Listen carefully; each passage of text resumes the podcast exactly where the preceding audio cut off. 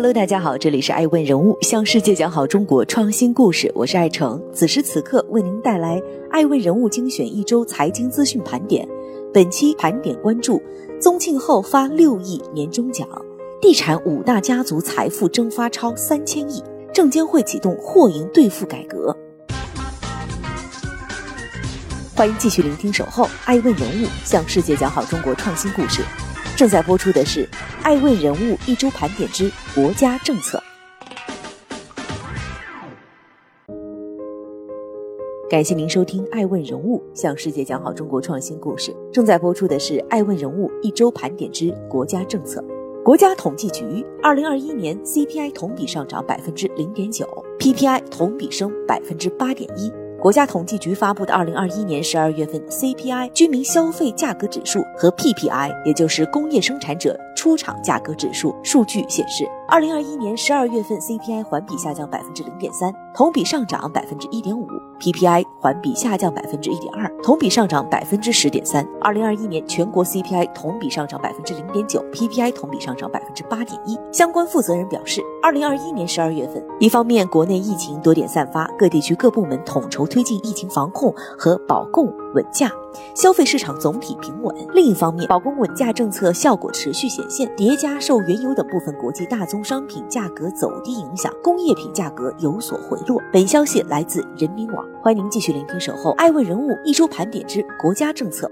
我们来关注国家发改委大力推动我国数字经济健康发展。习近平总书记在二零二一年十月十八日主持中共中央政治局第三十四次集体学习时强调，要站在统筹中华民族伟大复兴战略全局和世界百年未有之大变局的高度，统筹国内国际两个大局、发展安全两件大事。充分发挥海量数据和丰富应用场景优势，促进数字经济与实体经济深度融合，赋能传统产业转型升级，催生新产业新业态新模式，不断做强做优做大我国数字经济。我们要深刻领会、准确把握、有力有效抓好贯彻落实，大力推动我国数字经济健康发展。本消息来自求是网。继续关注最高法院。最高法院依法严惩强制二选一等不正当竞争行为。二零二二年的一月十四日，最高法发布了《最高人民法院关于充分发挥司法职能作用助力中小微企业发展的指导意见》，围绕中小微企业急难筹办的突出问题，提出有针对性的司法措施。如加强反垄断和反不正当竞争案件审理力度，依法严惩强制二选一、低价倾销、强制搭售、屏蔽封锁、刷单炒信等垄断和不正当竞争行为；依法认定经营者滥用数据、算法、技术、资本优势以及平台规则等排除、限制竞争行为，防止资本无序扩张，保护中小微企业生存发展空间。健全司法与执法衔接机制，支持反垄断行政执法机关依法履职，加强沟通协作，推动形成工作合力。本消息来自红星新闻。欢迎您继续聆听《守候爱问》，爱问人物向世界讲好中国创新故事。接下来关注的是《爱问一周盘点之财经热点》。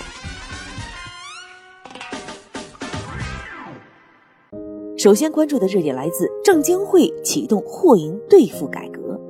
中国证监会二零二二年一月十四日表示，启动货银兑付（简称 DVP） 改革，并就此拟定了证券登记结算管理办法，向市场公开征求意见。中国结算同步就结算规则、结算备付金管理办法征求意见。证监会表示，此次改革保持投资者现有的交易结算制度和习惯基本不变，对广大个人投资者没有影响。改革有利于从制度上增强结算体系安全性，进一步吸引境外资金进入中国市场。改革同步降低结算参与人的结算备付金最低缴纳比例，有利于减少全市场资金占用，提高资金使用效率。本消息来自中国证券报。继续关注爱问一周盘点之财经热点。中国房地产五大家族财富蒸发超三千亿，以连续多年在胡润百富榜位列五十强以内、各大销售排行榜位列十强以内的民营房企为例，包括许家印家族、杨惠妍家族、孙宏斌家族、吴亚军家族、许荣茂家族在内的五大家族，以其所持有的上市房企的市值为主要指标，细查五大地产家族在过去一轮周期中的财富变动。数据显示，截至二零二一年末，五大家族持有的上市房企市值较二零二一年初一口气跌去了近三千亿港元。较持有总市值的历史高位，二零一七年末时则跌去了超过三千四百亿港元。二零二一年的百富榜上，地产背景的富豪获得的最高排名是第十一位，由杨惠妍家族摘取。这也意味着各大财富榜的地产豪门悉数跌出了十强。本消息来自第一财经。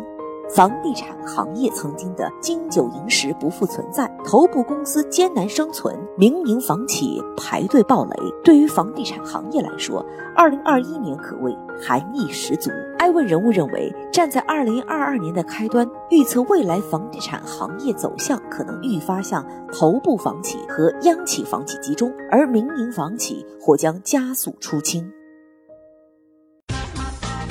您想知道疫情将会如何走向吗？您想知道生物技术公司莫德纳研制的 mRNA 新冠疫苗将会如何影响我们的疫情防控呢？欢迎关注一月二十三日《爱问人物对话莫德纳创始人》。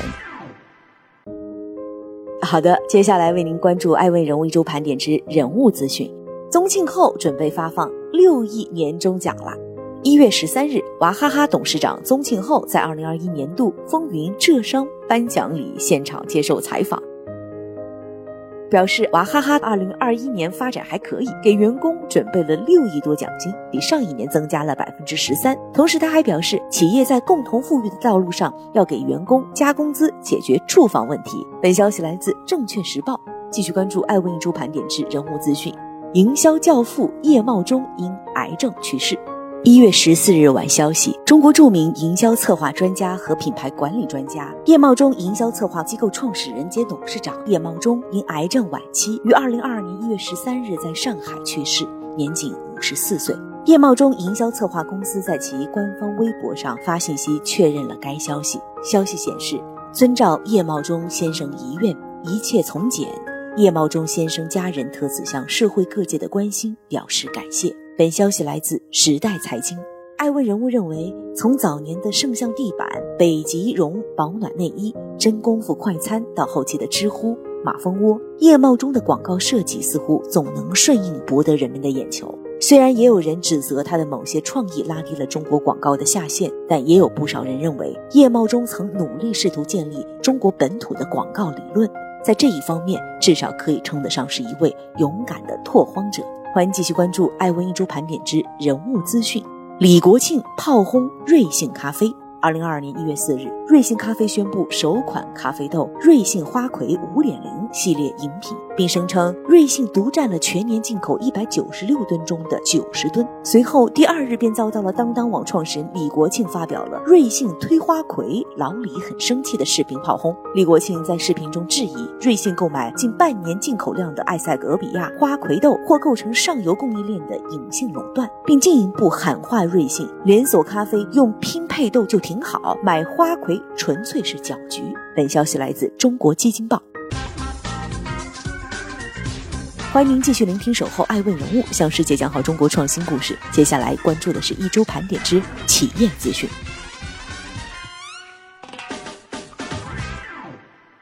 肯德基盲盒被中消协点名。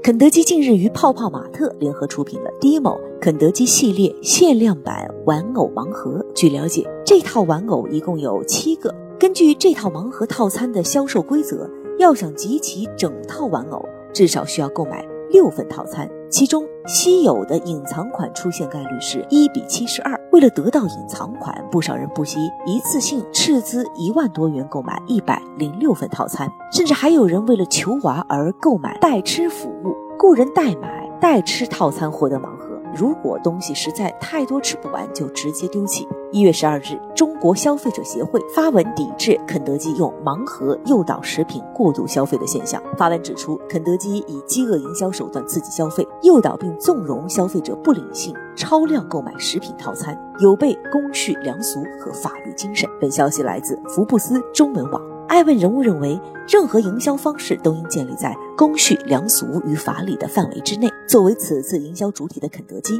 虽然看到了盲盒营销对产品销量的刺激作用，但并没有意识到所处行业的属性。作为快消食品，消费者对食品的需求量是有限的，一日三餐各有定量，但很有可能出现消费者为了自己喜爱的盲盒款而过度购买套餐，造成浪费食物的情况。应该意识到，盲盒并不等于盲目，营销不当反而会透支消费者对品牌的好感度。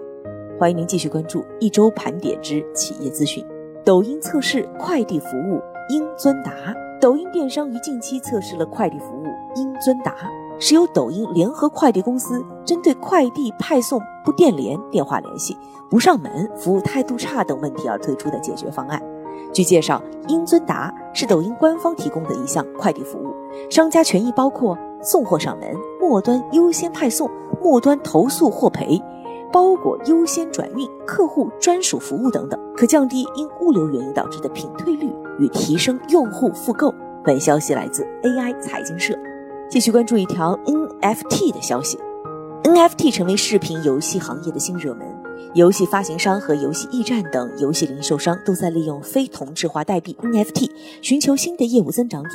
据了解，游戏驿站 GameStop Corporation。已为相关项目雇佣了二十多名员工，计划在二零二二年晚些时候推出交易平台，允许创作者和游戏发行方在平台上架交易与游戏相关的商品，比如装备或者武器。此计划也推动了该公司股票的一波上升。本消息来自《华尔街日报》。艾问人物认为，相比较游戏行业对非同质化代币 NFT 的趋之若鹜，也有不少知名游戏高管对此表示担忧。他们认为，忠实的游戏玩家往往会对游戏充满热情，但在游戏中引入赚钱机制，将可能改变玩家的行为模式，甚至会赶走核心用户。比如，视频游戏巨头暴雪长期以来就一直禁止《魔兽世界》内部存在的所谓打金者，因为这些玩家只是为了赚取游戏币。欢迎各位继续关注爱问人物，向世界讲好中国创新故事。在此也做一个特别的爱问人物直播预告：二零二二年一月二十三日下午三点钟，爱问将对话著名的疫苗公司莫德纳创始人，围绕防疫技术如何改变人类展开直播讨论。欢迎您关注一月二十三日爱问与世界创新峰会的专访合作。